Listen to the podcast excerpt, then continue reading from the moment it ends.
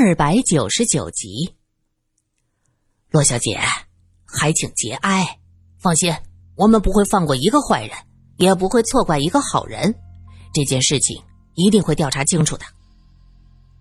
苗一又问了一些有关被害人乐平其他的问题，就起身告辞了。苏小姐，我们头最近很忙。苗一出门时，突然没头没脑说了这么一句，苏三眉毛一挑：“这和我有什么关系？”苗一嘿嘿一笑：“嘿，所以头没时间来找你，你别生气。你哪里看到我生气了，苗先生？”苏三故意加重了声音，苗一吐吐舌头笑道：“哎呀呀呀，是我多嘴多嘴，苏小姐千万别生气啊。”苗一走了，骆雨梅擦着眼泪问：“师傅，你和这位警察先生很熟啊？”苏三点点头：“是啊，我和他们很熟。放心，我会帮你盯着这个案子。他们都是很有能力的警察，一定可以查个水落石出，还乐小姐一个公道。”第二天，乐大律师之女死亡的消息。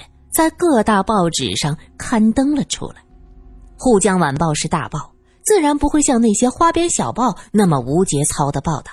可是字里行间也在暗示，说被害者的丈夫似乎在外边有个情人，这些和乐小姐的死有着千丝万缕的关系，理不清，扯不断。苏三早上来到办公室，就先看到自己报社的报纸。看完之后啊，觉得味道有些怪怪的。正好宋主编走进来，苏三拎着报纸问：“宋主编，这都是小陈的意思？”“对呀，苏小姐以为是我改的吗？”“哎呀，宋某老朽早就让大家放手去做，我呢只把个大方向。”“不是，主编呐，我只是觉得有些事情不能确定，现在说出去。”万一是无中生有，会败坏我们报社的名声。毕竟我们不是八卦小报，要对自己说的话负责。苏三不喜欢那些八卦小报的原因，就是他们实在是太过牵强附会，而且什么事儿都想往桃色新闻上去引导，故意放出烟雾弹、搅浑水。你是什么意思啊？哪儿不负责了？宋主编眉头微皱。他接过苏三手里的报纸，大致的看了一遍。这里呀，暗示说被害者乐小姐的丈夫和别的女人不清不楚。这些桃色新闻看着是很抓眼球，可是我们沪江要是也像那些小报学，这路子怕是越走越窄了。宋主编闻言沉思了一会儿，他说道：“我们问问，怎么回事？我也觉得。”这警方还在调查，我们就妄自菲薄是有点不对。正好陈记者拎着油纸包的油条走了进来，看到苏三和宋主编手里的报纸，得意的一扬眉：“哎哎，你们看到了吗？这可是个大独家呀！哎，原来被害人的丈夫和别的女人不清不楚。哦呦，还是个大学生哎，多好的新闻！哈哈，我有信心。”挖到更多的独家。苏三没说话，看向宋主编。宋主编的眉心拧成了一个疙瘩，他干咳了一声：“呃，小陈呐，这样不妥吧？”陈记者睁大了眼睛：“啊，哪里不妥呀？哎，这个是独家，好不好呀？正好死者是我们报社新来的那位骆小姐的朋友。”否则我还真不知道有这么多的内幕呢。哎呦，我得谢谢小洛呀。你的意思是，这一切的消息都是洛小姐告诉你的？苏三急忙问：“啊，对的呀，要不然我哪里知道这么多？原来死去的乐小姐是洛小姐的好朋友。”陈记者咬了一口油条。发现苏三和宋主编用审视的目光看着自己，他有些忐忑的问：“呃，怎么啦？我哪里做的不对？哎，你们为什么这么看着我呀？”哎呀，你做的没错。苏三叹了口气，将剩下的话咽了下去。他想说的是，自己应该问问洛小姐为什么要这么说。为什么？是帮乐玲讨回公道呀。面对苏三的质问，骆雨梅神色不变。我们是大报，在本部有举足轻重的地位，没凭没据的报道怕是不行的。我们和那些八卦小报是不一样的，那些报纸故意写点桃色新闻吸引眼球，这一点在咱们这是行不通的。可是苏小姐，我说的都是事实。昨天上午陈先生回来，我就和他说起这个案子。我知道是乐平出事，就提了一下自己乐平曾经说过的事儿，这都是真的呀。陈先生写出来没有不妥，事实就是应该被更多的人知道。骆雨梅的表情特别的真诚，苏三是真不知道该怎么继续讨论下去。他斟酌再三，苦口婆心的说道：“既然主编。”把你交给我，我就得对你负责，骆小姐，我们真的不需要借助小报那种龌龊的心思来宣传自己。沪江晚报从来不说那些乱七八糟的事儿。骆雨梅眼眶一红，苏小姐，我真的不是故意的，我是一时被愤怒冲昏了头脑。我，我以后一定不会这样，遇到什么事情。要冷静。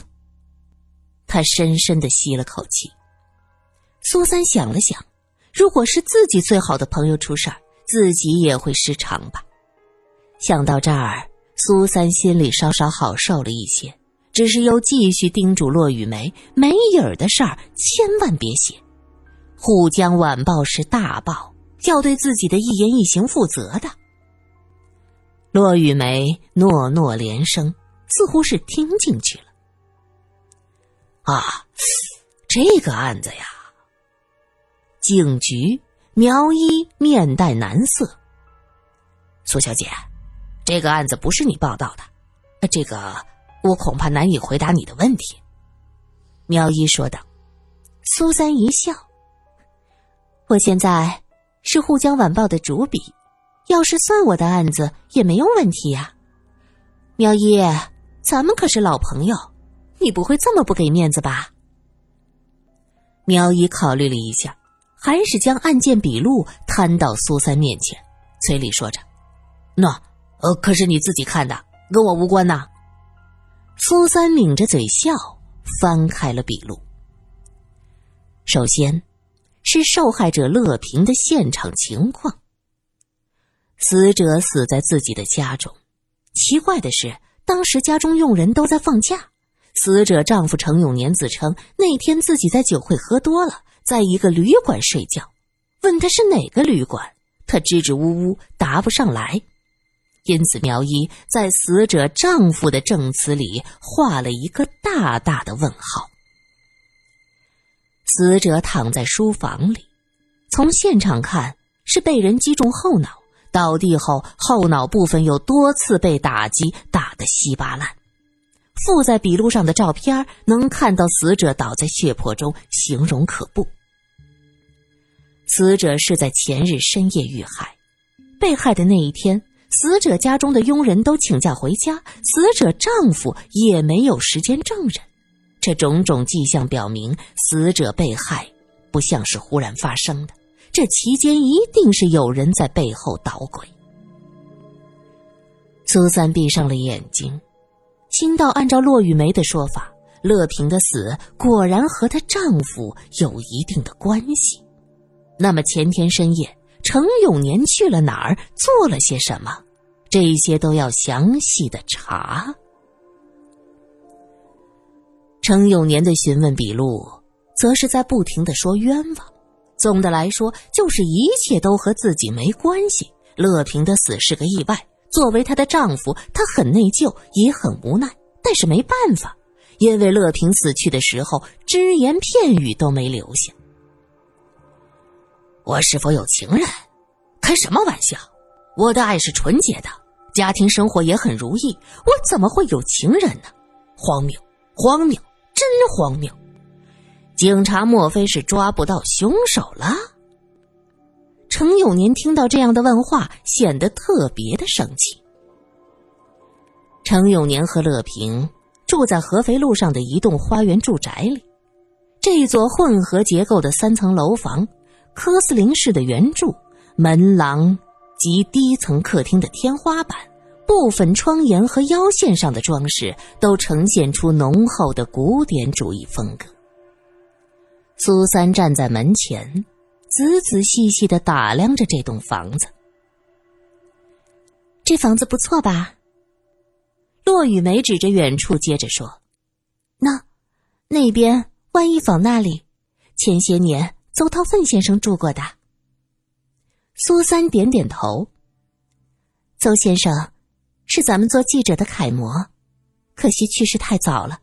哎，想不到你对这儿还挺有研究的。哦，那是因为这栋房子是乐平的陪嫁，我们读大学的时候。我曾经住在这儿陪伴过他呢。啊，原来是这样，你们还真是好朋友。佣人见他们进来，连忙从后院迎出来。他哽咽道：“罗小姐，我家小姐。”听称呼，这个四十多岁的女仆应该是乐家的佣人。我都知道了，人有旦夕祸福，真是想不到啊。骆雨梅看着女仆流泪，眼角也湿润了。她急忙擦了一下。你来干什么？一个三十多岁的男子从二楼走下来，冷冷的说道：“这男子一身家常睡衣，身上散发着浓浓的酒气和一些酸臭的气息。”苏三想，这应该就是那位死去的乐小姐的丈夫。他是借酒浇愁。还是庆祝妻子的死亡呢？程律师，我只想来看看乐平去世的地方，祭拜一下。祭拜，骆小姐，蒙你所赐。现在所有人都认定是我害死了我的妻子，你满意了？程律师到底是律师，虽然喝了很多酒。身形摇摇晃晃，可口齿依旧伶俐。我没有说过是你害死乐平，我只是说出我知道的事儿。乐平曾经告诉我，你有个情人，他还找私家侦探在调查你的情人。骆雨梅说的理直气壮，这些和乐平的死没有任何关系。程律师有些气急败坏，哼，有关系没关系？要看警察的调查，程律师，你是个律师，这些你比我要懂。程永年压抑着内心的怒气，罗小姐，我看你是个女人，我不想和你计较，你别逼人太甚。骆雨梅冷笑：“我逼人太甚？程永年，你摸着自己的良心说，你敢说自己对乐平的死？”全无内疚吗？对了，你们做律师的也不需要良心这种东西。苏三冷眼旁观两个人的争执，骆雨梅理直气壮，气势很足。程律师的确是眼神闪烁，一直在回避着自己有女人的事儿。程永年，这是乐平陪嫁的房子，我到这里来祭拜他，请给予方便。骆雨梅深深的吸了口气，捧着菊花看向程永年。程永年挡在门前，场面很尴尬。旁边的女仆目光从骆雨梅的脸上又滑到程永年的脸上，看得出来，她在听到程永年外面有人时，也是极为的震惊，看向程永年的眼神充满了鄙夷。骆小姐，快请吧。这是我们乐家的房子。女仆鼓足勇气说：“程永年瞪他一眼，你说什么？程先生，这栋房子，他姓乐的。”女仆加重了语气。程永年气坏了，指着女仆的手在颤抖。好，好，你们乐家人了不起。我们乐家人怎么了？苏三循声回头，看见门前站着一个五十多岁的男子，西装笔挺，唇边是漆黑的两撇胡子，相貌英武又严肃。苏三认出，这就是沪上知名的大律师乐一维，也就是死者乐平的父亲。爸爸，你不要听骆玉梅胡说八道。程永年急忙解释。乐一伟眼睛深邃，他直直的盯着程永年。我找到那个私家侦探，平儿说的都是真的。玉梅，你为什么不早点告诉我？骆玉梅泪盈于睫。乐叔叔，都是我不好，是乐平让我瞒着这件事儿。我要是知道他会下毒手，我一定早就告诉您。可是这一切都晚了，都是我的错。说到这儿，他悲从心来，捂着脸痛哭了起来，捧着的菊花也跟着颤抖。乐一为长长的叹了口气，伸手拍拍他的肩。程永年尴尬的站在那儿，不知道该如何是好。程永年，这座房子是我女儿的陪嫁，请你马上搬出去。听到乐大律师这话，程永年面露尴尬，他看着乐大律师，又看着骆雨梅，他突然怪笑一声：“好，你们可真行啊！乐平尸骨未寒，就要把我从家里赶出去，你们两个莫不是早就勾搭在一起了吧？你，你血口喷人，无耻！”骆雨梅愤怒极了，无耻！哈，我都要被你们扫地出门，要那么整齐的牙口做什么？别以为你们那点猫腻儿我不知道，早就勾搭在一起，也就瞒着乐平呢。说我外边有情人，害死了乐平，我还说你们老的小的不要脸。你骆雨梅想登堂入室做乐平的小八，被乐平知道后恼羞成怒，杀人泄愤呢。程永年果然是个律师，全靠一张嘴。乐一为冷笑：“果然，程永年，当初我就不喜欢乐平和你在一起，你这样的人我见得多了。”不过是仗着有几分皮相，油嘴滑舌，骗骗乐平这样没有阅历的女孩罢了。这里是我女儿的陪嫁，你要是还要点面子，赶紧走。我搬走？乐大律师，你这个律师是怎么做的？我和乐平是夫妻，这是我们夫妻的共同财产，他的就是我的，我的也是他的。我们夫妻的房子，凭什么让我搬走？你，你这是耍无赖！骆雨梅怒不可遏，用力的将菊花砸到了程永年的脸上。